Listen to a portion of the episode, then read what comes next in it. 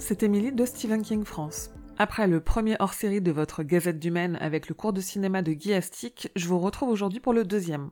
Frédéric Bas, enseignant, réalisateur et critique, a parlé au Forum des images le 18 octobre sur l'histoire de l'Amérique considérée comme un film d'horreur. Parce que chez Stephen King, l'horreur signe le retour du refoulé historique et révèle une Amérique rattrapée par le mal. Encore un grand merci à Frédéric Bas et au Forum des images de me permettre de vous mettre à disposition cette conférence, j'espère qu'elle vous plaira. Il y en a trois autres dans les prochaines semaines qui vont arriver, donc n'hésitez pas à vous abonner à la Gazette sur votre appli de podcast, sur Spotify ou sur Deezer. Bonne écoute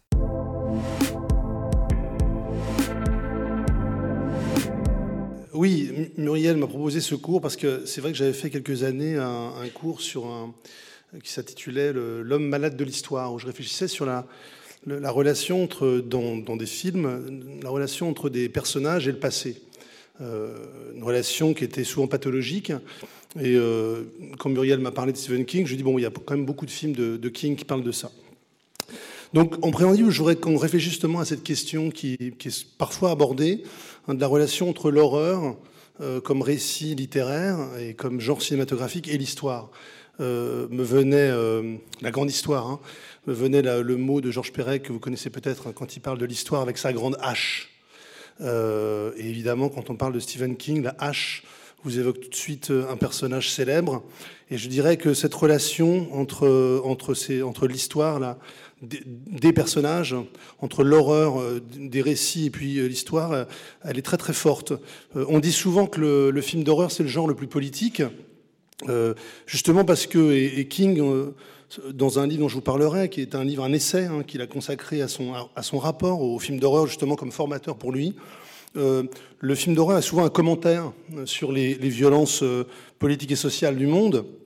King a tendance à dire que les films d'horreur sont deux choses, soit euh, une forme cinématographique qui dérive du conte et qui interroge les peurs primitives. King dit que le, rôle d'un film d'horreur, c'est de, de confronter nos peurs réelles enfouies en nous et puis des peurs matérialisées sur l'écran. Et puis il y a une deuxième euh, catégorie de films, ils disent c'est documentaires, euh, des documentaires sur le sur l'époque, sont une manière d'imaginer de, des cauchemars collectifs. Donc le film d'horreur a toujours un rapport très très fort entre euh, ce qu'il raconte et puis l'actualité. il part d'une actualité sociale, politique, et puis nous emmène vers des territoires imaginaires, horrifiques, et il le fait de manière très frontal, c'est pour ça qu'on dit que c'est très politique. Comme par ailleurs il est souvent sous le coup d'interdiction, euh, bah, sa vérité, la vérité qu'il porte, est plus précieuse encore pour d'autres genres. Dans ce, donc, dans ce livre qui est titré en français euh, Anatomie de l'horreur, euh, et qui s'appelle en fait Stephen King's Danse macabre, où il a repris le titre de son premier volume paru enfin traduit en français, Danse macabre, il revient beaucoup sur, sa vie, sur sa relation au film d'horreur, et, il écrit quelque chose qui, va nous servir de, point de départ. Il écrit que euh, tous les moments où l'horreur a été fort comme genre de cinéma, c'est des moments de, très grande crise culturelle et idéologique. je parle évidemment ce soir, je parle des États-Unis, je parle de l'Europe, et il, distingue deux grandes périodes euh, qu'il connaît par cœur. Enfin, euh, Stephen King est vraiment un très grand, je ne sais pas s'il faut dire cinéphile ou cinéphage, enfin, il a vu énormément de films, ça l'a nourri beaucoup le cinéma n'est pas du tout euh, euh, anecdotique dans sa formation d'écrivain. Euh, il dit il y a les années 20 et 30, c'est le, temps de la crise économique et de la montée du fascisme, on pourrait dire, le premier âge d'or. Les films de monstres de l'expressionnisme allemand, avec Nosferatu et Mabuse, c'est les films Universal hein, à partir des années 30, avec les trois personnages, Frankenstein, Dracula, Dr. Jekyll et Mr. Hyde, ce sont les films des années 30, et il dit voilà, là, il y a la première source hein, qui montre bien que l'horreur est un commentaire sur l'histoire. Je renvoie à un livre qui m'a euh, vraiment, euh, enfin, était important pour moi de relire pour, pour ce soir, un livre d'un historien du cinéma qui s'appelle Siegfried Krakauer. Et il a écrit un livre qui s'appelle De Caligari à Hitler. C'est une étude très célèbre, hein, c'est un classique de l'histoire du cinéma, qui raconte comment les films allemands des années 20-30 ont porté ont porté, ont commenté l'actualité politique de ce pays. Il va très très loin, il parle de, de, de lecture il parle de films comme des, de véritables psychés hein, sur l'écran, et il est très convaincant, et évidemment, euh, tous ces monstres euh, de cinéma, de celluloïdes qui vont amener aux monstres, euh, aux monstres politiques réels.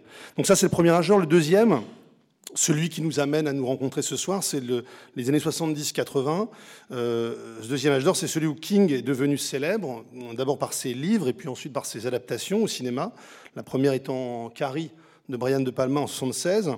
Alors c'est le temps de tous ces cinéastes d'horreur que, certains connaissent peut-être très bien, d'autres moins, qui sont George Romero, qui sont Toby Hooper, qui sont John Carpenter, qui sont David Cronenberg, qui sont Levi Stugh, autant de cinéastes qui à un moment donné vont choisir une œuvre de Stephen King pour s'exprimer. Or, euh, la relation de King à l'histoire qui nous, intéresse ce soir, elle, est vraiment euh, née ici, dans ce contexte. Hein. Euh, c'est vraiment l'explosion de la contre-culture. C'est l'opposition à la guerre du Vietnam, c'est le mouvement de lutte pour les minorités noires, le Black Power, c'est pour les minorités indiennes, le Red Power, c'est la remise en cause du pouvoir d'État.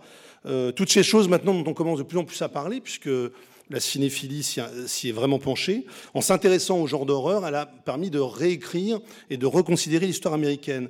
Et l'imaginaire historique de King, euh, il vient dans ce mouvement politique parce que ce mouvement politique a été une gigantesque leçon d'histoire, en fait. C'est-à-dire que tous ces mouvements euh, militants sont des mouvements qui ont réécrit l'histoire américaine à l'aune des causes qu'ils défendaient. Euh, pour les militants des années 60-70, pour prendre une métaphore qu'on va beaucoup utiliser euh, ce soir, il s'agit euh, littéralement d'ouvrir les placards et de faire sortir les cadavres, les fantômes. Et c'est exactement ce que, King fait dans, plein, de, ses récits. Euh, ce qui est passionnant chez lui, c'est que son désir d'horreur, de, récits d'horreur, né dans les années 60, dans ces années, je veux dire, qu'on peut baliser entre, on va dire, euh, l'assassinat de Kennedy 63 et puis 69, euh, dont, Tarantino vient de faire un, film, ces moments de bascule, euh, mais il déploie son écriture dans les années 80. Et les années 80, c'est l'arrivée de Ronald Reagan à la présidence, et Ronald Reagan, c'est littéralement un revenant. C'est un revenant des années 50, précisément ces années Hein, euh, qui, intéresse euh, la génération militante des années 60-70. Hein, il s'agit de reprendre ce qui s'est passé dans les années 50. Reagan est un acteur d'Hollywood.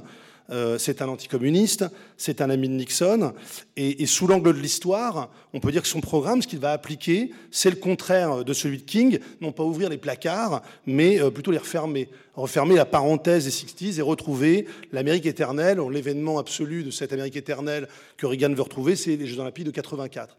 Donc c'est intéressant parce que la littérature de King, au regard de l'histoire américaine, c'est quand même cette volonté de contrarier de contrarier euh, une idéologie qui est dominante dans les années 80 par des récits qui en permanence vont euh, faire trembler euh, le passé des États-Unis. Et puis aujourd'hui, évidemment, troisième âge d'or, celui qui est impulsé par les, attentats du 11 septembre 2001 et surtout par la politique extérieure d'un autre président, George Bush, et de son administration, donc la crise économique, la guerre en Irak, les tortures à Guantanamo, euh, le scandale des images de torture d'Abu Ghraib. Et en fait, ce troisième âge d'or de l'horreur, euh, c'est celui que nous vivons euh, aujourd'hui au cinéma depuis les années 2000, et c'est celui qui fait que Stephen King est à l'honneur au Forum des images. Et la figure du vampire à l'honneur à la Cinémathèque française. Il faut quand même voir qu'on est là dans un moment culturel où l'horreur, après avoir été très largement ignorée, méprisée, triomphe au cœur, au centre. Hein. Euh, et, je, pense que, alors Stephen King, bien sûr, très longtemps euh, méprisé, encore méprisé aujourd'hui d'une certaine manière euh, par certains. Georges Romero, dont, qui est un ami de, King et qui a, qui, a, qui a travaillé avec lui, et, King lui dit souvent l'importance qu'il a eu pour lui. bon, bah, ces artistes-là, aujourd'hui, on en parle, alors que pendant très longtemps, on n'en parlait pas. Et si on en parle, parce que c'est qu'on considère qu'il y a une dimension politique importante euh, et historiques importantes dans leur, euh, dans leur récit, dans leur travail. Alors je, vais, on va essayer de, de, s'y prendre en, en, trois temps, trois moments. D'abord, j'aimerais réfléchir euh, à la vision de l'histoire de, King. finalement, il y a deux, sous l'angle de l'histoire, il y a un peu deux manières de, fonctionner avec King. Soit on considère les films, enfin ces récits qui se déroulent dans le passé. Alors, il y en a plusieurs. récemment, en 2014, il a fait une nouvelle qui s'appelle 1922, qui est, qui est devenue une série Netflix. Euh, il y a Les Évadés, euh, il y a La Ligne Verte qui se passe dans les années 30, Les Évadés se passent entre 47 et 66, euh, il y a Stand By Me dans les années 50, et on pourrait s'interroger sur la manière dont les films inspirés de Stephen King représentent le passé. Bon, c'est pas du tout la voie que j'ai choisie ce soir, c'est plutôt de se demander dans ces récits au présent, c'est-à-dire à peu près dans tous ces récits, comment les, personnages, l'histoire entretient un rapport, une relation avec l'histoire. Hein, le passé. Euh, donc c'est ce que j'ai choisi ce soir. Et donc pour commencer, j'ai choisi de prendre un extrait d'une série euh, qui adapte un, de ses livres récents, un livre de 2011 qui s'appelle 22 novembre 63 donc le, jour de la mort du président Kennedy à Dallas, et une série donc, de 2016 produite par Stephen King et J.J. Abrams, qui, selon moi, condense assez bien le point de vue de King sur l'histoire. Donc on va regarder un, extrait de l'épisode numéro 1. Et je vous, raconterai ce que, ce, que, ça raconte, mais on va voir comment c'est posé. Donc on est dans le premier quart d'heure de, de l'épisode 1 de la saison. De la saison, il n'y en a pas deux. You heard about the butterfly effect? Yeah. Right. Do you think that if JFK lived, Robert Kennedy would have run for president seriously? It's doubtful. So, if Bobby doesn't run, that means no Sirhan Sirhan at the Ambassador Hotel in 1968. Save JFK, save his brother. And that's what I mean about the butterfly effect.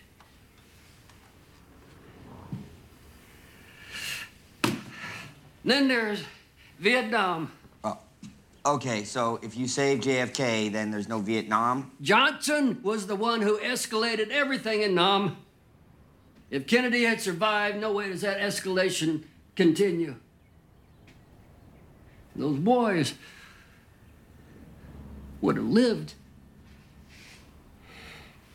Al, I get it.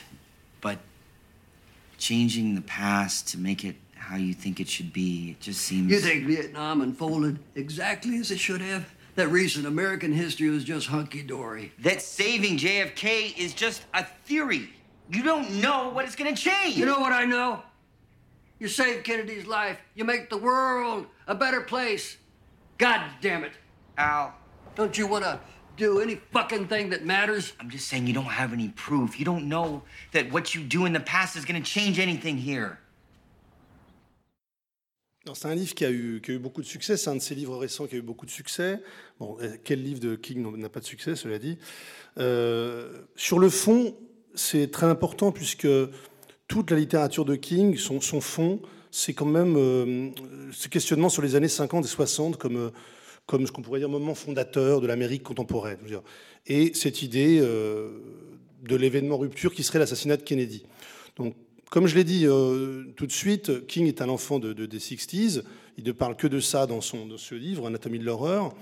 Et, et, son regard de l'histoire va être fortement marqué par ça. Son imaginaire euh, historique, ça se construit à ce moment-là, exactement comme d'autres artistes que vous avez en tête, peut-être, euh, qui sont nés au même moment que lui. C'était Spielberg, euh, est né en 46, Romero est né en 40, Toby Hooper est né en 43, De Palma est né en 1940. pour eux, il y a ce moment de l'Amérique rassurante qu'on appelle aujourd'hui Americana, que Spielberg appelle la Weekend America. Mais finalement, tous ces, euh, tous ces cinéastes euh, ont une idée ambivalente par rapport à cette période. C'est-à-dire que euh, King va raconter comment cette période-là était très belle. Vous voyez cette, cette suite de clichés quand, quand, le personnage passe en passant une porte dans cette Amérique des années 50-60. Et en fait, ce qu'ils veulent raconter dans, dans, leurs histoires, enfin, que ce que King veut raconter, c'est ce qui remonte de, cette, de ce théâtre de clichés. je dirais que King va, va mettre en, en récit euh, les bas-fonds de l'Amérique. A un titre d'un film de, Samuel Fuller que j'aime bien, qui va bien, qui s'appelle Underworld USA. Euh, c'est-à-dire, euh, la matière qui va inspirer King, c'est ce qui va empêcher cette Amérique d'être trop belle. Et je dis ambivalence parce qu'il y a toujours dans les récits de King euh, toujours ce moment où il dit c'était merveilleux, il y a ça dans cette série et dans ce livre, euh, c'était merveilleux, euh, la bière était meilleure, les voitures étaient rutilantes, magnifiques, on parlera tout à l'heure d'une voiture célèbre de l'univers de King, mais je dirais qu'il raconte comment, comment cette Amérique-là va être pris d'assaut par, par, par, le récit. et le rapport à l'histoire passe par une mémoire qui va surgir violemment. Et, cette violence-là, si on pense à deux images, par exemple, du, cinéma issu de King, si on pense par exemple à moi, l'image qui pourrait illustrer le cours de ce soir, c'est le, les flots de sang qui sortent de l'ascenseur de, de, Shining dans l'Overlook Hotel, si vous voulez. Euh, vous avez cet ascenseur qui est la grandeur technologique de l'Amérique, hein, cet objet, et puis vous avez ce flot de sang dont, on ne sait pas exactement, ce flot de sang noir qui, rentre. Et pour moi, c'est ça, c'est l'assaut de l'histoire, c'est l'assaut du passé qui vient et on ne sait pas pourquoi. L'assaut, c'est, toujours pour en prendre l'exemple de Shining, c'est le, père de famille qui va prendre la hache pour euh, décimer sa famille. Alors, euh, ce rapport-là, vous voyez bien que c'est un rapport, euh, on va revenir là-dessus, un rapport contaminant. C'est-à-dire qu'il n'y a pas de rapport au passé sans maladie. Quand il y a de la maladie chez King, il y en a beaucoup, hein, la figure de la contamination, c'est permanent chez lui, euh, bah, il y a de l'histoire. Pour moi, il y a de l'histoire. Quelle histoire On va voir, mais il y a de l'histoire, il y a du passé. Euh, sur la forme, alors la, forme euh, de la série, vous l'avez vu, c'est de tout ce qui a plus euh, conventionnel. C'est pas la série qui invente, qui réinvente, comme on dit, la forme de la série. Mais par contre, sur la forme, le, film est passionnant pour King parce que c'est la manière dont il envisage l'histoire. pour King, l'histoire, c'est d'abord une conception du temps qu'il a pris directement à une des œuvres matrices de, tous ces films sur les couloirs du temps, qui est La machine à explorer le temps d'H.G. Wells. Hein. Euh, pour King, l'histoire, c'est ce qui est à côté, c'est quelque chose qui vit en même temps que nous, hein. donc avec des, temporalités différentes. Il y a des autres cinéastes. Hein, euh, qui ont réfléchi à ces questions-là. C'est un thème très jouissif du cinéma de, divertissement. Euh, James Franco pousse le portail temporel, on dit portail temporel, et il se retrouve euh, en 1960. Jack Nicholson, Jack Torrance dans Shining pousse la porte du bar de l'hôtel, il se retrouve dans le passé, lequel? Bah, tout le film euh, essaie de nous inviter. Est-ce que c'est le, passé du, crime originel? Euh, Alors, ces histoires de boucles temporelles, on les a vues beaucoup pour rire dans Retour dans le futur, dans son livre King et dans la série. Il prend assez au sérieux. Et alors, ce qui est très intéressant par rapport à l'effet papillon dont parle le personnage, c'est cette expression, à un moment donné, il va lui dire euh, Tu vas aller dans le passé. Alors, vous avez compris qu'il veut l'envoyer dans le passé pour qu'il évite euh, euh, l'assassinat de Kennedy. J'ai hésité à vous spoiler la série ou pas. Euh, je vais peut-être pas le faire, mais évidemment, ça ne va pas se passer comme il pense. et il y a une idée que j'aime bien, c'est il dit if you, if you fuck with the past, the past fucks with you. C'est-à-dire ne change rien ne change rien au passé, juste, je te demande juste d'éviter l'assassinat de Kennedy, parce qu'il dit l'histoire se défend. L'histoire se défend. Alors, le personnage va rester pendant trois années, euh, qui représente deux minutes dans le temps présent pour essayer de changer les choses. Et chaque fois, il va proposer des catastrophes. Et vous verrez qu'à la fin, alors j'ai failli vous montrer la fin, mais je ne vais pas le faire, mais c'est quelque chose de très euh, pessimiste. C'est-à-dire qu'on pense améliorer les choses euh, en modifiant une chose. En fait, c'est encore pire ce qui va se passer. Et là, je, je vous invite à réfléchir un peu au point de vue politique de ça chez King. C'est-à-dire, je me demande s'il n'y a pas une dimension euh, profondément conservatrice de King à l'histoire. Euh, sous cet angle-là, euh, est-ce que c'est pas un auteur conservateur? Que changer l'histoire c'est quand même un programme historique, un programme historique de la gauche, changer l'histoire, intervenir. Et dans l'issue de cette série, euh, en fait, l'idée de d'éviter euh, la mort de Kennedy provoque des catastrophes abominables. En fait, c'est peut-être pas ça qui a provoqué, mais le monde a continué autrement. Donc, euh, c'est pas aussi simple que j'envoie un personnage dans le passé, je règle mes comptes avec l'événement qui me plaît pas et je reviens dans le présent. D'une manière générale, King, je parlais de rapport maladif, je vais y revenir, il a un rapport très sombre à l'histoire. Je veux dire, l'histoire, c'est pas. Euh, évidemment, il n'y a pas d'idée de progrès dans son imaginaire. Il n'y a, pas d'idée de progrès. Euh, c'est plutôt une pente vers le pire. Hein. quand l'histoire revient, euh, quand on se penche sur le passé, il y a cette idée que c'était beau, que c'était. On le voit beaucoup dans ce livre-là, mais en fait, très très vite, on va s'apercevoir que ça cache quelque chose de, violent. Alors, on va regarder un, un deuxième extrait qui me paraît complètement emblématique de ce que je vous dis sur la coprésence du passé et du présent, mais là, on a une vraie euh, esthétique de ça. Il s'agit du, très beau générique de Dead Zone de David Cronenberg. Euh, on va le regarder et on va voir ce qu'on peut en dire. Que je pense qu'il est vraiment euh, une séquence très courte qui permet de comprendre vraiment quel rapport il a avec l'histoire, pour le coup, à la place de l'histoire dans son imaginaire.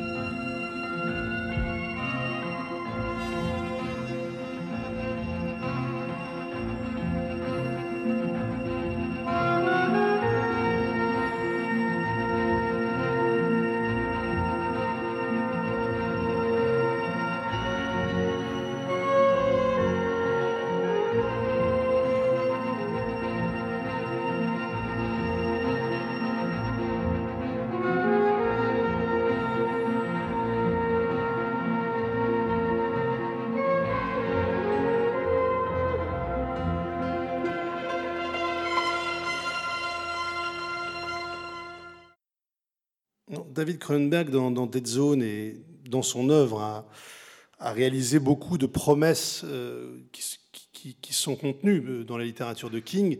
D'ailleurs, King le reconnaît comme un de ses euh, cinéastes importants, hein, qui, qui, a créé au même moment que lui. Alors, ce générique, pour moi, c'est comme un poème euh, un prologue du film, qui est assez détaché de l'histoire du film, c'est pour ça qu'il est euh, passionnant à étudier. Il résume le film. D'abord, il y a ce thème musical de, Michael Kamen, qui est un compositeur important d'Hollywood, pour des, bandes originales très célèbres. Il a fait Brasil, il a fait Piège de cristal, il a fait L'arme fatale, il a fait X-Men, mais il est surtout un grand compositeur de musique euh, indépendamment de la musique de film. Il a collaboré avec des groupes de rock importants. et à l'image, donc vous avez ce que je disais, l'Americana, c'est-à-dire un diaporama euh, de, l'Amérique selon King, paysage du, Maine, où il a grandi, euh, l'État avec euh, ses motifs, alors les motifs qu'on va retrouver dans tous les, histoires de King, la maison, les routes, la forêt en automne, et progressivement, par le, par le choix de, de Cronenberg, dans ce générique, tous les génériques de Cronenberg sont sont des, petits films avant le film. Hein. J'ai appelé ça un poème. il y a toujours une création. Euh, il y a quelque chose qui dérange. Il y a une gêne à l'image. Il y a des cadres, des barres qui se superposent au cadre général.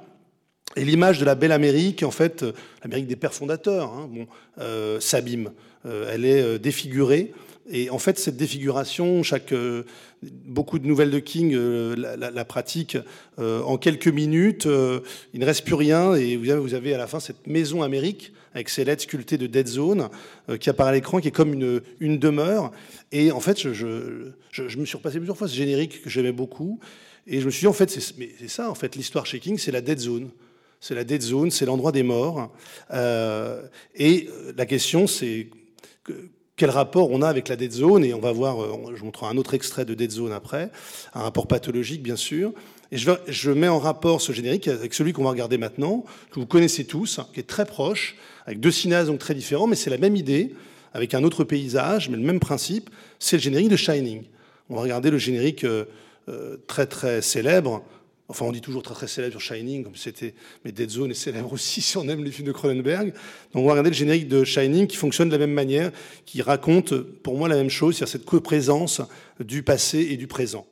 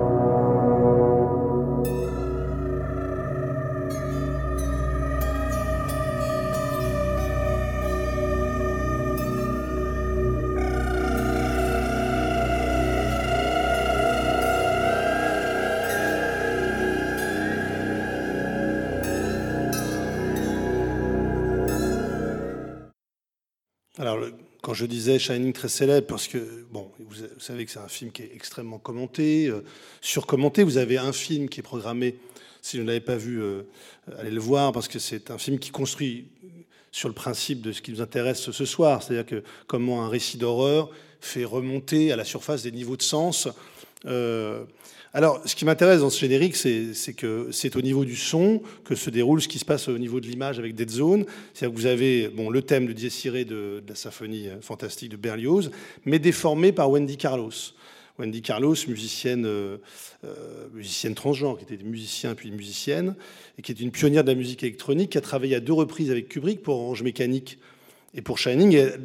les deux fois, elle a fusionné de la musique électronique avec un motif classique. Et déjà en soi, c'est ce que j'appelle coprésence passé-présent, c'est-à-dire cette gêne, ou cette gêne, ou cette déformation.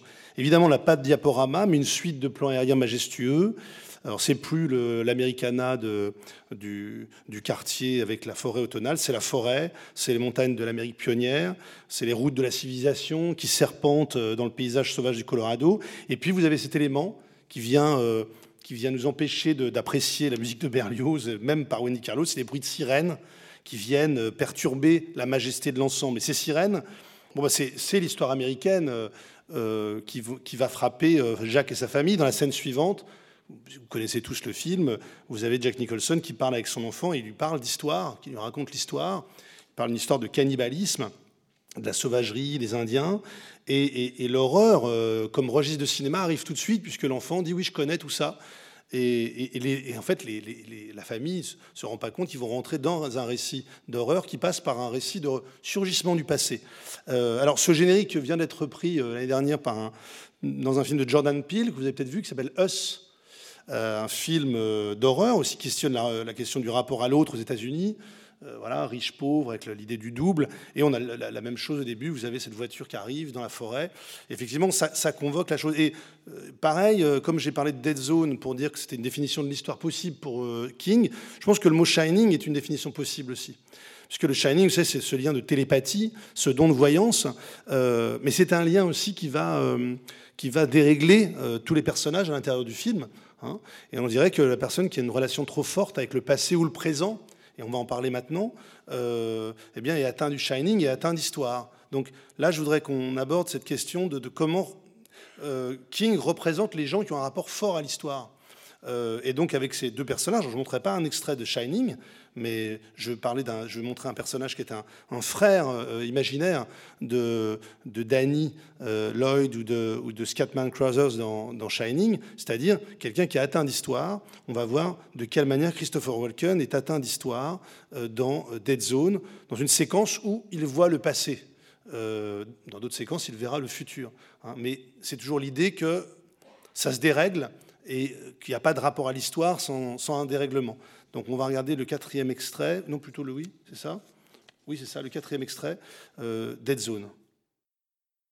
I won't deceive you, John. Your therapy will be long and painful, but you will walk.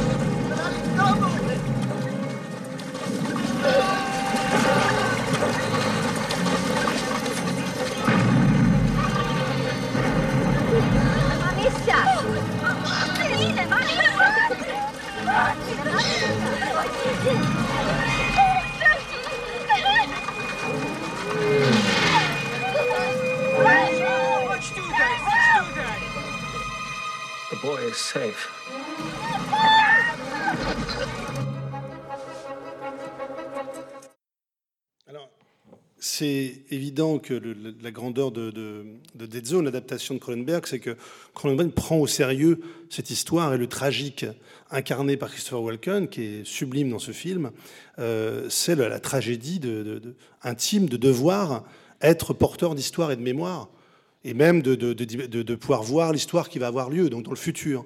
Euh, impossible chez King d'avoir un rapport serein à l'histoire. Euh, Walken avoir les morts d'hier, les morts à venir, et ça le rend malade. Euh, ce qui est très beau, alors toujours chez King, hein, c'est que toujours ces histoires s'appuient sur euh, la description de l'ordinaire. On a dans la première partie du film, un quart d'heure, le portrait d'un professeur de littérature heureux, amoureux, il a un accident, et sa maladie honteuse, qui peut quasiment plus dire, dire qu'il va cacher, à un moment donné, qu'il va se retirer. Alors, évidemment, King est inspiré aussi là par tous les récits de mythologie, de, figures de voyants, de piti. Euh, sa maladie, c'est un rapport déréglé au temps. Il est exclu du présent comme temps du bonheur. Euh, il est contaminé par ce virus, c'est ça qui intéresse Cronenberg, qui est toujours passionné par les, contaminations. Euh, et c'est la même maladie qui frappe le noir dans le personnage du noir dans Shining et l'enfant. Je dis ça parce que c'est pas totalement, c'est jamais un hasard les, personnages qui sont frappés par des par des malédictions dans les, livres de King, euh, l'enfant, le noir, euh, le, personnage de littérature qui vit dans l'imaginaire et qui n'est pas dans le présent. Euh, et la, contamination, c'est un motif majeur chez Stephen King parce que c'est un motif majeur de tout le cinéma d'horreur. Alors là, la, source d'inspiration, et King le dit toujours, sa source d'inspiration, c'est Dracula. et je, dirais, Dracula et une de ses plus belles représentations au cinéma, c'est le film de Murnau. Hein, cette idée, au cœur de Dracula, il y a la contamination. Euh, d'une manière générale, euh, il, prend, prend cette, maladie comme un motif. Euh, et troisième définition, je dirais que l'histoire, c'est l'esprit qui va toucher le cerveau du personnage dans une relation, je dirais, qui était pathologique, mais qui va être un peu magique aussi. C'est pas trop d'où ça vient. et là, on va, voir maintenant le, motif que King a le plus représenté, dans le, cinéma d'horreur et dans le récit d'horreur, c'est la question du lieu hanté. Euh, l'histoire, c'est un poltergeist, c'est un esprit qui est dans les murs. Euh, et l'esprit, enfin, le, motif le mieux à ça, c'est la maison hantée.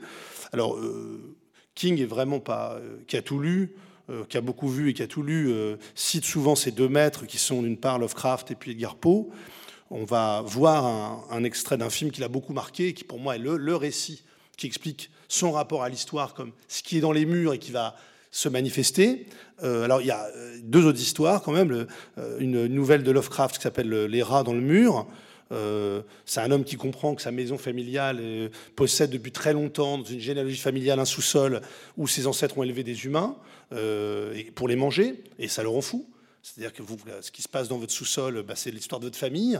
L'autre, évidemment, nouvelle qui précède, c'est une nouvelle de Pau. On va parler d'un film adapté de Pau tout de suite. C'est Le cœur révélateur. Euh, car, bon, là, vous, connaissez tous l'histoire, c'est un grand classique. Un cadavre sous le plancher. Euh, qui a été tué, enfin, une personne a été tuée par celui qui est là, les policiers sont là, et puis peu à peu, l'histoire monte, il entend un cœur, il a l'impression que c'est, le cœur du cadavre, en fait c'est le sien. Euh, alors l'extrait qu'on va voir maintenant est vraiment le, film de la maison. J'avais deux films de maison, et lui il cite beaucoup deux films de maison. Euh, le film de maison qui était important, c'est d'abord parce que c'est un grand récit de, de Pau, et c'est donc la chute de la maison Hucher. On va voir l'adaptation par, euh, par Roger Corman. Roger Corman, bien sûr, euh, cinéaste américain des années 60, a été le formateur de l'esprit de, King spectateur et de King futur écrivain. Il faut voir que le film qu'on va voir date de 1960. La même année, euh, sort Psycho, euh, Stephen King a 13 ans. Donc c'est ces films fondateurs, c'est les films qui vont l'habiter. On va regarder, euh, un extrait fameux de la chute de la maison du chat avec le grand Vincent Price qui explique l'histoire de la maison au personnage qui vient pour emmener sa fiancée qui se retrouve un peu bloqué dans cette maison. Donc on va regarder la chute de la maison du chat de Roger Corman. plague of evil. Anthony Usher, thief, usurer, merchant of flesh.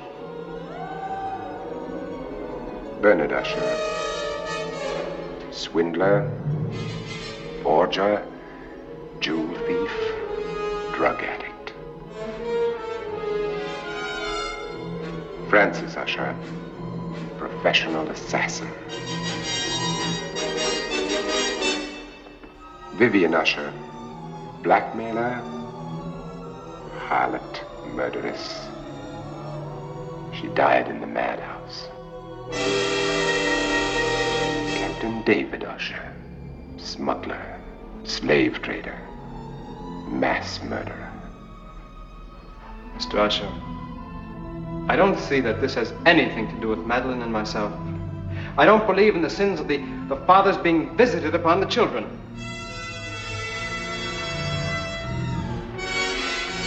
Do not, sir? The house of Usher seems to you then normal? The house, sir, is neither normal nor abnormal. It is only a house. You are very wrong, Mr. Winthrop. This house is centuries old. It was brought here from England, and with it every evil rooted in its stones. Alors, euh, pas, euh, pas de- d'hôtel overlook dans Shining sans maison Usher. Euh, on a dans Shining deux éléments d'Usher, le lieu hanté par le crime et puis la maladie qui va frapper ses habitants. J'ai pris le, début du livre de, de Poe, traduit par Charles Baudelaire, et je vous en lire un, un extrait, puisque tout est, tout est dit du rapport à, à l'histoire qui est dans les murs. Pendant toute une journée d'automne, journée fuligineuse, sombre et muette, où les nuages pesaient lourds et bas dans le ciel, j'avais traversé seul et à cheval une étendue de pays singulièrement lugubre, et enfin, comme les ombres du soir approchaient, je me trouvais en vue de la mélancolique maison Huchère. Je ne sais comment cela se fit, mais au premier coup d'œil que je jetai sur le bâtiment, un sentiment d'insupportable tristesse pénétra mon âme. Qu'était donc ce je ne sais quoi qui m'énervait ainsi en contemplant la maison Huchère? Donc, ça me paraît évident que ces maisons sont des métaphores de l'histoire. Euh, l'histoire frappe à la porte du présent. Et dans l'extrait qu'on a vu, ce qui est très important, c'est que la maison est une métaphore de l'histoire et cette histoire a une généalogie. Euh, et l'histoire de l'Amérique, c'est l'histoire de ses crimes. Enfin, pour King, c'est l'histoire de ses crimes. Euh, la maison hantée, c'est la maison Amérique. Et là, je vous renvoie à Room 237, dont je vous ai parlé tout à l'heure.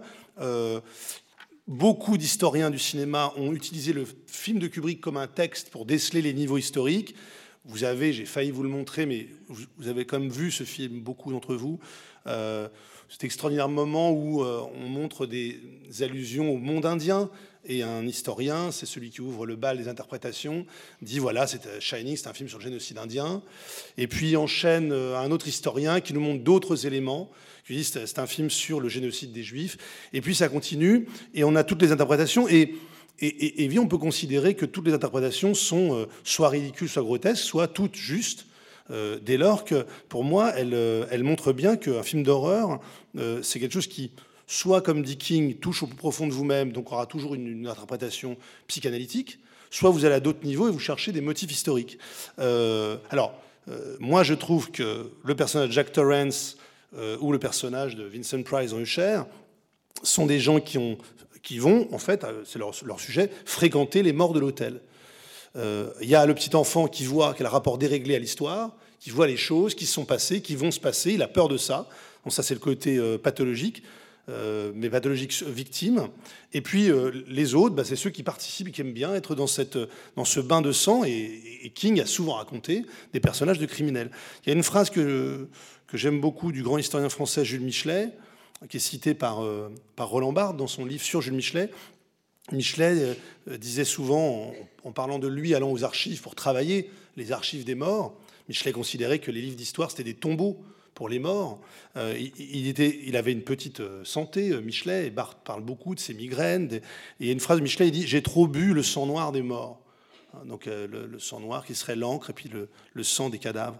Euh, ben, je pense que c'est ça qui arrive au personnage de King ils se sont trop euh, euh, confrontés euh, à, la mort, alors au passé à la mort.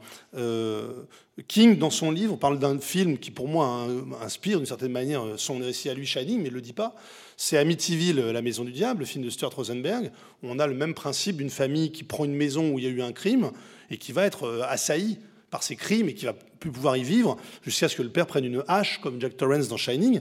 Mais encore une fois, euh, King par, parle pas tellement de cette filiation, mais on voit vraiment. Et j'ai parlé de la chute de la maison du Shot de 60, euh, psychose de, d'Hitchcock, c'est bien sûr le motel le motel, euh, la maison, le home. Enfin, c'est cette question-là qui est euh, qui, qui, est travaillée comme métaphore de l'histoire. Il y avait un film aussi qui était important pour pour King, qui est très qui est très euh, délicieux à regarder dans son début. La photographie est magnifique. C'est un de Robert Wise qui s'appelle euh, La Maison du Diable, une autre maison du diable. Et au début, on voit euh, quelqu'un nous raconter l'histoire de la maison et de tous les gens qui ont essayé d'y entrer, mais qui, ont été assassinés puisqu'ils ne, ils ne, participent pas, ils ne font pas partie de la famille. Et la famille, c'est une famille d'assassins, de criminels. Et c'est très important de voir que chez King, une des manières d'aborder l'histoire américaine, c'est de la considérer comme une histoire de criminels. alors, parmi ces criminels fameux dans l'histoire américaine, le père. Le père malade, le père qui veut décimer sa famille revient à beaucoup de reprises chez King. Euh, alors on sait, et King déteste qu'on évoque euh, les événements euh, de, sa biographie pour parler de son inspiration, tout c'est un peu la tarte à la crème. Et quand on a écrit 400 livres, on peut toujours raconter, dit-il, les deux anecdotes qui lui sont arrivées. Mais enfin bon, c'est pas ça qui explique l'œuvre. Mais il se trouve qu'il a été très marqué par des œuvres qui déjà racontaient ça. On va euh, évoquer maintenant deux œuvres justement qui racontent le père malade. Et euh, de même que la Maison Huchère euh, donne lieu à Overlook Hotel, ces deux figures de père qu'on va voir vont donner lieu aux figures de père chez King. Alors, le premier père malade que je voulais vous montrer, dans une scène euh, d'une très grande violence pour l'époque, et un film qui a beaucoup compté pour lui. Hein, il le met dans ses 20, euh, hein, dans ce livre, il, met ses 20 films d'horreur qui l'ont le plus marqué. Euh, bah, dedans, il y est. Donc, c'est La Nuit chasseur de Charles Lawton, qui, par l'automne lui-même, par le réalisateur, est une histoire de l'Amérique. Hein. autant on dit Shining, c'est une histoire de l'Amérique qu'on interprète, autant Charles Lawton a imaginé ce film comme une histoire de l'Amérique par, euh, par, une, par un style fantastique, hein, par un style magique. On va regarder euh, une scène euh, de, de, la nuit du chasseur.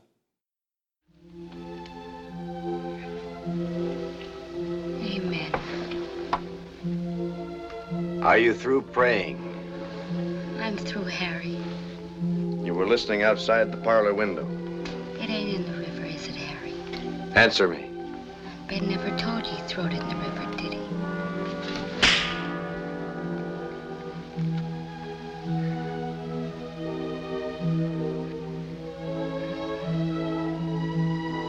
Children know where it's hid. John knows. Is that it, Harry?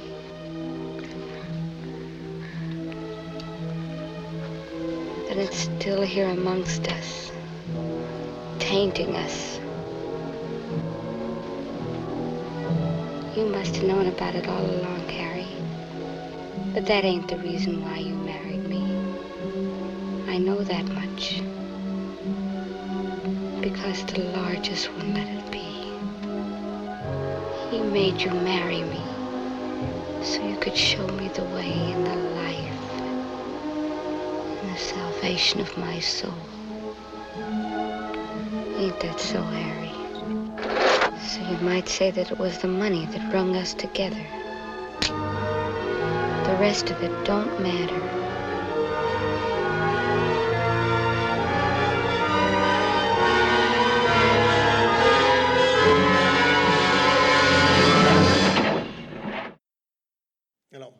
En quoi cette œuvre, La Nuit chasseur, qui raconte l'histoire de l'Amérique, inspire King et permet de le comprendre mieux dans son rapport à l'histoire? Bah D'abord, quelque chose qui, est au cœur de La Nuit chasseur, qui va beaucoup impressionner euh, King et qui va faire que le film est un échec quand il sort. Parce qu'aujourd'hui, c'est un classique extraordinaire. Euh, qu'on étudie, mais il faut voir que le, le, mélange de réalisme et de fantastique était voulu par les deux auteurs, parce qu'il y a deux auteurs, il y a donc Charles Lawton, le réalisateur, et puis James Hadji. Il y en avait un, Charles Lawton, qui voulait vraiment faire un film très très réaliste. Une très réaliste qui, est, qui serait comme un documentaire euh, magnifique sur ce qui, est, ce qui arrive à l'Amérique. Hein, donc c'est un film des années 50, mais c'est un film qui parle des années 30.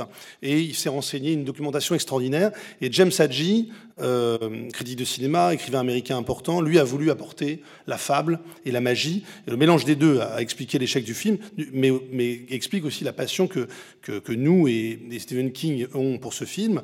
Euh, toujours chez King, il y a cette idée de, du quotidien le plus banal qui va être, qui va être frappé par le surnaturel, le magique. Euh, il n'y a pas un des grands films issus de King qui, qui raconte pas ça, que ce soit Carrie, Christine ou Cujo, par exemple. Ensuite, deuxième chose, c'est les années 30. Euh, pour King, c'est vraiment une obsession. Il a une passion, une, obsession pour des souris et des hommes de Steinbeck. Euh, ces années 30, il les a reproduits dans un film qui s'appelle la, ligne verte, par exemple. Euh, et dans 22 novembre 63, il, il y a une évocation directe de James Hadji. C'est que je ne vais pas m'étendre là-dessus parce que le temps passe, mais James Hadji a écrit un très grand livre qui s'appelle Louons maintenant les grands hommes, avec le photographe Walker Evans. Et dans 22 novembre 63, on voit le personnage de, Franco en 1960, parler avec un paysan et, euh, lui parler de ce livre. Il a une sorte d'impossibilité de, dialogue entre le peuple qui vit euh, qui vit sa vie de peuple, et puis le personnage de l'écrivain qui lui dit Mais tu sais, il y, a des, a super livres, James Haddish, c'est un grand auteur. Donc je pense réellement que King est fasciné par les années 30 parce que c'est un moment où euh, le peuple, comme personnage collectif, a été mis en valeur. euh, par des grands romans, notamment ceux de Steinbeck, mais aussi par des films. Euh, et enfin, évidemment, ce qui va marquer euh, King, c'est le et qui est dans tout son film, enfin beaucoup, beaucoup de ses livres, c'est l'hypocrisie des valeurs religieuses qui font de l'Amérique. Donc, si euh, La Nuit chasseur est une histoire de l'Amérique, c'est parce que c'est un réquisitoire contre toutes les valeurs pionnières de l'Amérique, à travers deux pères, un père qui est enfermé en prison dès le début et qui va être exécuté, le père du petit garçon, et puis un faux père qui arrive, et cette figure du père, tout ça au nom de l'argent. Hein, tout ça au nom du dieu argent, ben, c'est quelque chose qui va forcément marquer. Euh, la nuit du chasseur, c'est un peu comme si euh, euh, Frank Capra signait un pacte avec le diable. Quoi. Ce serait le capitalisme heureux, ça serait Frank Capra, et, le, et Charlton, ce serait le capitalisme criminel. C'est un peu Harry Powell contre George Bailey. Et cette figure du père malade, en fait, qui va détruire la famille, euh, on va la retrouver euh, dans, dans les récits de King. Alors, dans un autre film qui va lui plaire beaucoup, un film des années 50 encore, hein, toujours cette matrice, et pas seulement dans les films d'horreur, euh, un film de Nicolas Ray, euh, alors que j'étais venu euh, présenter euh, au forum en disant que c'était une, une anticipation possible de Shining que quand on mettait les deux films parallèlement, on avait la même histoire, l'une dans les années 50, l'autre dans les années euh, 80, enfin 70-80. Alors un film que vous connaissez peut-être pas, qui s'appelle Derrière le miroir, qui est un très très grand film de, de, Ray avec un titre ironique, Bigger Than Life. Et donc on, va regarder euh, un extrait. Alors je vous raconte quand même le, sujet du film. Un, père de famille, professeur, euh, qui doit d'ailleurs euh, faire des heures de taxi la nuit pour gagner, parce que le professeur ne gagne pas d'argent tellement dans les années 50. Euh, on comprend en voyant le film d'ailleurs, je l'ignorait aujourd'hui. Décide de, de, de, est très très malade, décide de prendre de la cortisone et il devient complètement fou. Il devient fou et il devient un véritable tyran domestique jusqu'à euh, la, la- scène qu'on va voir maintenant. On va regarder un extrait de Dernier Mémoire. Vous avez bien vu que à chaque fois il y a un enfant victime et que l'enfant victime est souvent victime du père. Euh, alors un ami tout à l'heure me disait mais il y a Carrie, mais chez King c'est quand même plus souvent le père qui, qui- détruit la famille. Euh, et la mère, par contre, ça je, vous enverrai un, livre d'un grand historien de- du film d'horreur, Robin Hood, qui dit la mère chez King, elle est toujours en position d'être assassinée à un moment donné. Soit parce que elle est euh, vraiment, elle sert à rien, c'est-à-dire qu'elle est un peu là, mais elle sert à rien, voire Shining. Soit alors elle gêne l'homme dans sa pu- puissance de père. Et ça, évidemment, je- j'en fais une lecture pas seulement psychanalytique, j'en fais une lecture historique. C'est-à-dire que je pense qu'effectivement, il y a- un patriarcat de la culture américaine qui est toujours, qui est toujours pensé dans ces films d'horreur et dans, les- récits de King, évidemment, euh, un patriarcat. Les pères fondateurs euh, euh, qui ont fondé le pays sont des hommes blancs qui ont fondé ce pays et qui lui ont imposé ces valeurs. Et dans la famille, dans La Nuit Chasseur, ça, paraît évident que cet homme blanc est montré comme euh, fou et euh, prédateur. Donc on va regarder un père fou euh, par un des plus grands cinéastes américains des années 50, donc Nicolas Ray, et c'est James Mason, qui a joué par ailleurs dans des films adaptés de King, plus âgés. James Mason qui joue le personnage du père. A and B are hired to cut wood at 50 cents a cord. Write it down. A can cut a cord in six hours, B in five hours. Now think. How long will it take them both to cut a cord? They could do it faster with a power saw. A power saw isn't the point. This is a problem, quite a simple problem in arithmetic designed to develop your mind. Understand? Very well then. Fifty cents a cord. Richie, don't you see? The 50 cents doesn't, doesn't make any difference. Leave the 50 cents out and go on from there. Don't get flustered. Just use your reason calmly. We'll have dinner the moment you've mastered this problem.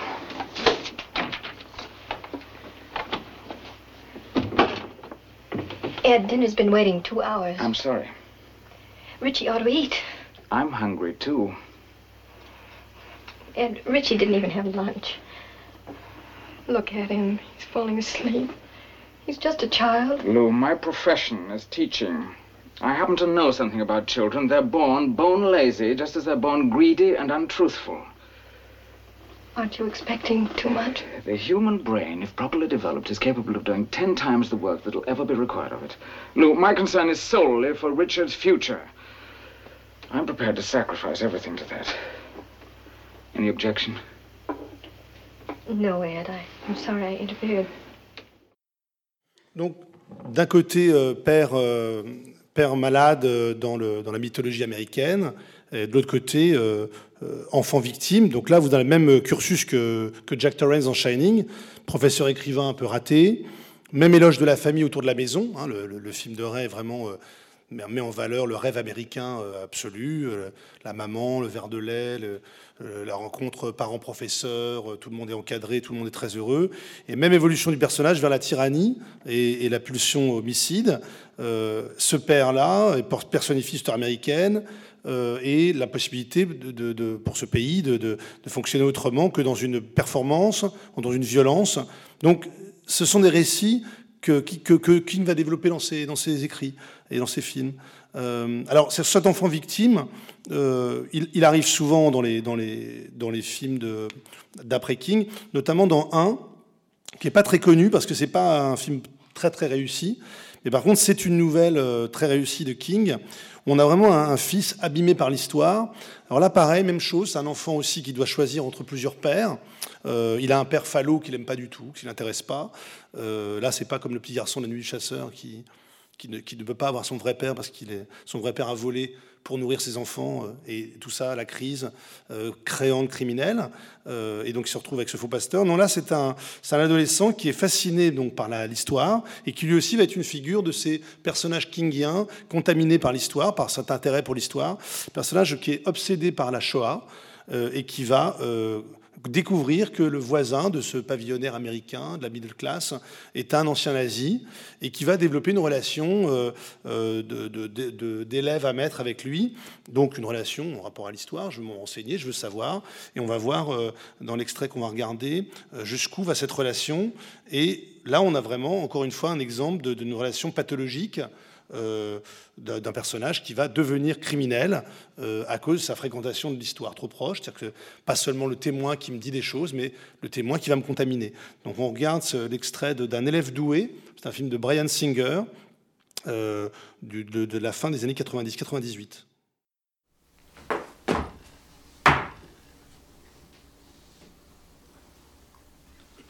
What's so funny? March. Do it. I'm serious.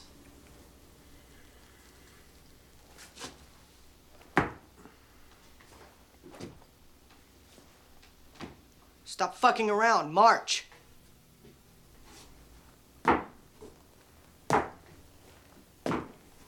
That's it. March. Face right. Face right. March. Face right. March. Face right. March.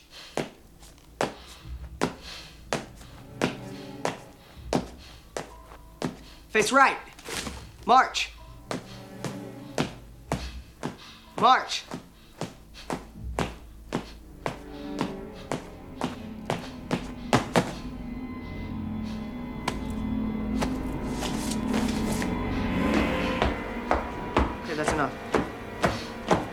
Stop.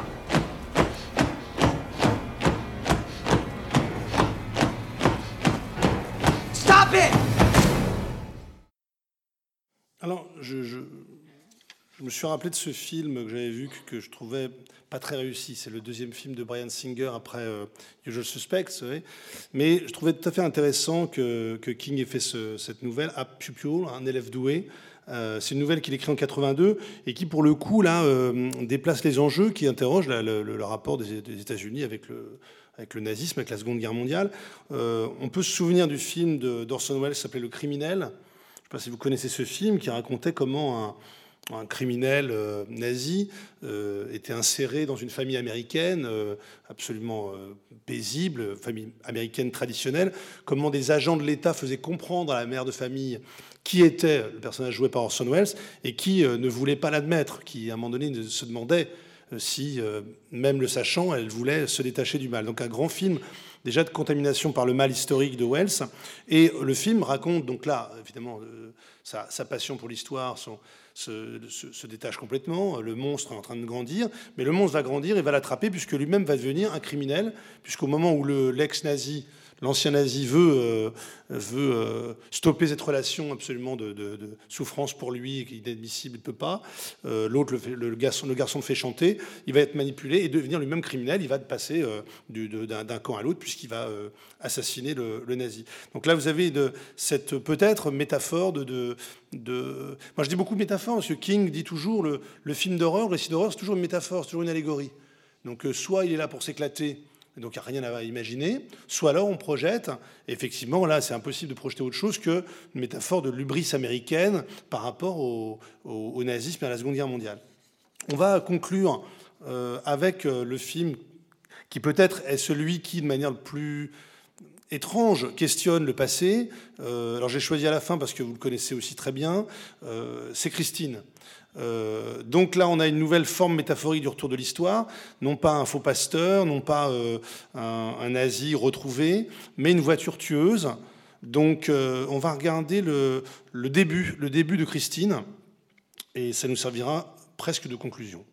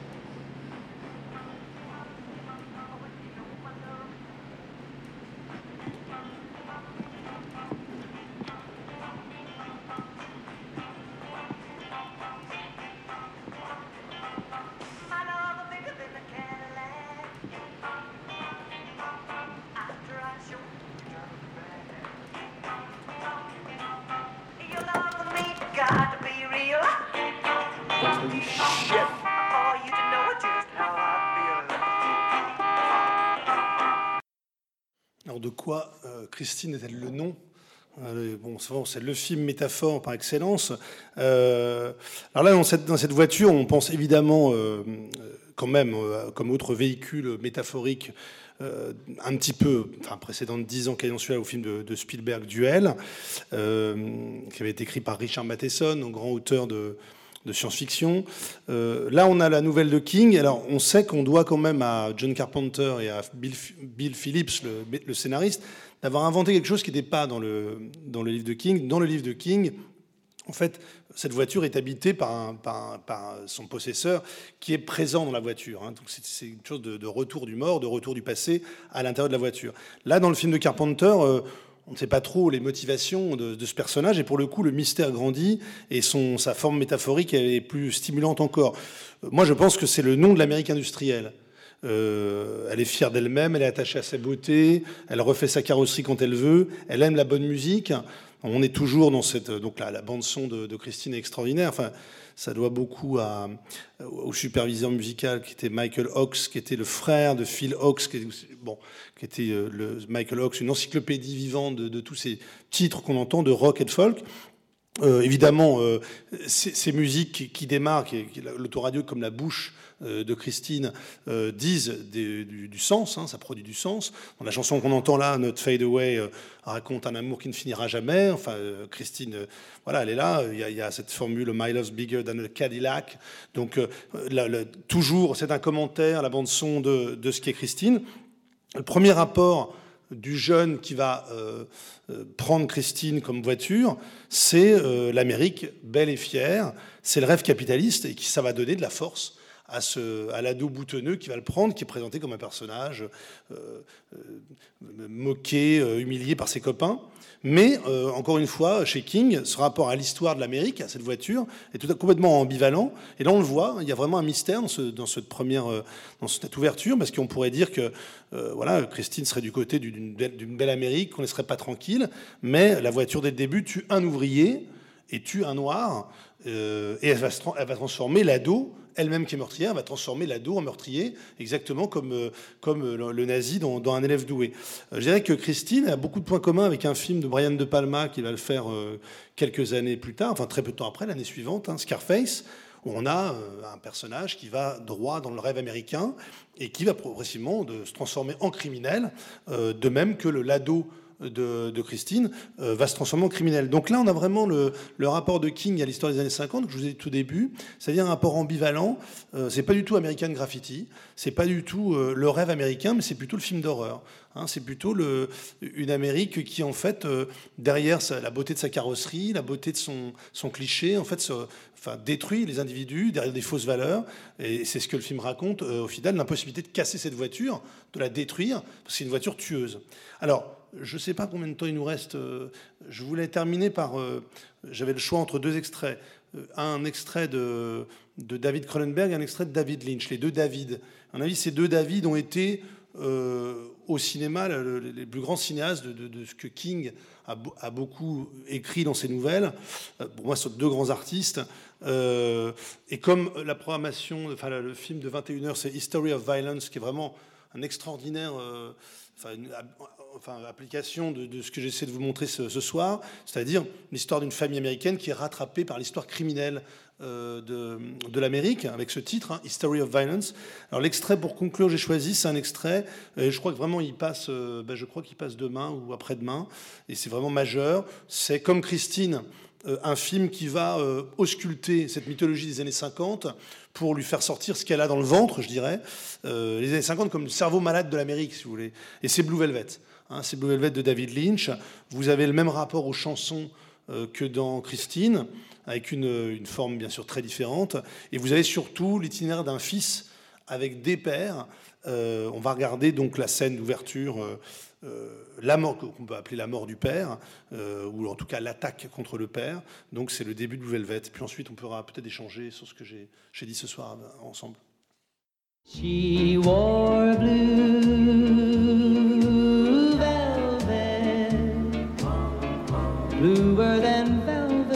the night. Softer than satin was the light from the stars.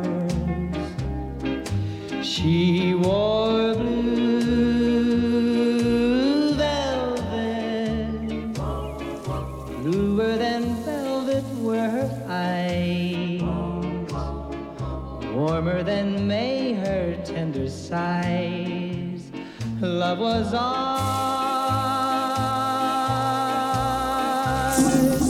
ours. Love I held tightly, feeling the rapture grow. Like the flames burning brightly, but when she left, gone was the glow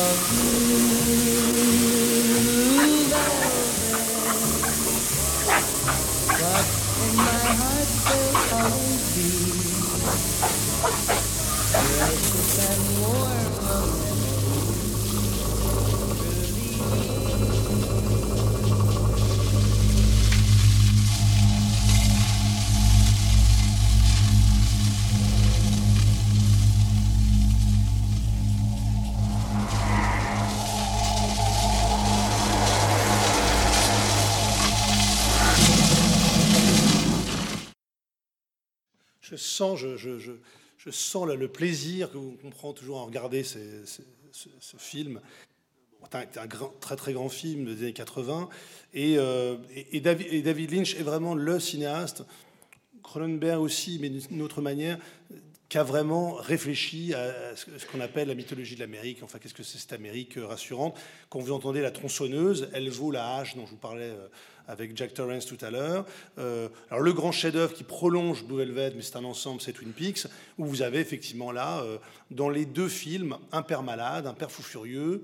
Je ne révèle pas Twin Peaks trop, enfin, déjà, j'ai un petit peu dit. Des films qui pourraient totalement être synchrones avec l'imaginaire de King hein, et qui le réalise avec un brio et une esthétique extraordinaire. Donc vous avez beauté des chansons, beauté du jardin, et puis là vous avez la métaphore filée au maximum, c'est-à-dire sous cette beauté. Alors en plus, j'ai voulu boucler avec Blue Velvet parce que j'ai toujours pensé que ce- cette attaque qui arrive au père pendant qu'il arrose était pour Lynch une manière de représenter la mort de Kennedy. Toujours l'impression que c'était à sa manière, il déplaçait la scène de Dallas à un petit jardin d'un pavillon américain, et que cette manière de se porter, de tomber avec le petit garçon qui vient, c'était pour lui comme une, voilà, comme une image secrète, comme une, comme une représentation poétique de, cet assassinat. Et surtout, vous avez dans, dans Blue Velvet un personnage, donc euh, Jeffrey Beaumont, qui va évoluer entre son père malade, à l'hôpital, celui qu'on vient de voir, et puis un père qui va découvrir un père monstrueux, un père tyrannique, un père euh, qui incarne, enfin dont l'acteur euh, qui, qui le joue, euh, donc Dennis Hopper incarne toute cette mythologie américaine euh, dans sa face sombre, qui est Dennis Hopper, et donc qui va euh, le conduire vers les, vers les territoires les plus sombres de l'Amérique, alors même qu'il a une possibilité d'être dans la lumière avec sa, fiancée diurne, euh, donc déchirée entre deux femmes. Alors, je conclus là-dessus euh, aussi pour dire que euh, Lynch comme King, euh, dans leur ambivalence vis-à-vis de la violence de l'histoire de l'Amérique, vis-à-vis du mode de vie américain, de la culture américaine, apporte quelque chose qui, est très complexe parce qu'on ne sait jamais. Alors ça, je renverrai à ce livre que, que je- que j'adore, que je cite quasiment chaque fois que je viens ici, de Grail Marcus. Et j'ai appris de- juste à l'instant que Grail Marcus connaissait bien King puisqu'ils faisaient de la musique ensemble parce que King fait de la musique dans un groupe de rock. Grell Marcus est un grand, grand écrivain, euh, grand historien de la culture américaine, et a écrit un livre qui s'appelle L'Amérique et ses, et ses rêves, et où il se pose la question, dans la dernière partie sur Lynch, hein, de cette euh, ambivalence de la culture américaine qui à la fois nous dit l'horreur de ce qu'a été euh, ce pays, en le révélant à, leur manière dans des œuvres, hein, dans des œuvres donc cinématographiques ou littéraires, mais en même temps créer une fascination pour cette, pour cette horreur américaine, hein, qui est, dont on est les, spectateurs. hein. Donc il y a toujours cette, idée-là. À la fois, c'est une critique. Pour moi, King, c'est un écrivain euh, grand public qui fait réfléchir euh, sur ce que c'est que la culture américaine, américaine au fond, fascination du tueur, fascination pour tout ça, et à la fois qui nous, euh, qui nous interroge sur, sur, cette capacité. Alors, j'aimais beaucoup, pour finir, une citation de King qui est dans la préface. Alors sinon, il y a un texte à lire euh, de King sur son travail. C'est un texte vraiment magnifique euh, de 77 qui est, qui est la préface de son premier recueil de nouvelles, qui en anglais donc s'appelle Night Shift et, euh, et qui en français s'appelle donc Danse macabre. Et il dit à un moment donné, il dit, bon, je termine là-dessus, la littérature d'horreur est presque toujours allégorique. Parfois, comme dans La ferme des animaux ou 84 d'Orwell, l'allégorie est intentionnelle, mais d'autres fois, elle semble naître à l'insu de l'auteur. Ainsi, Tolkien a-t-il toujours juré ses grands dieux que son seigneur de Mordor n'était pas un Hitler en habit de comédie, mais les thèses et les analyses allant dans ce sens ne cessent de s'accumuler. Peut-être bien parce que, comme dit Bob Dylan dans une de ses chansons, quand vous avez sous la main tout un tas de couteaux et de fourchettes, il faut bien couper quelque chose. Voilà. Donc j'ai essayé avec vous ce soir de couper un peu d'histoire, de rapport à l'histoire dans les, dans les œuvres de Stephen King. J'en ai fini pour moi. Merci.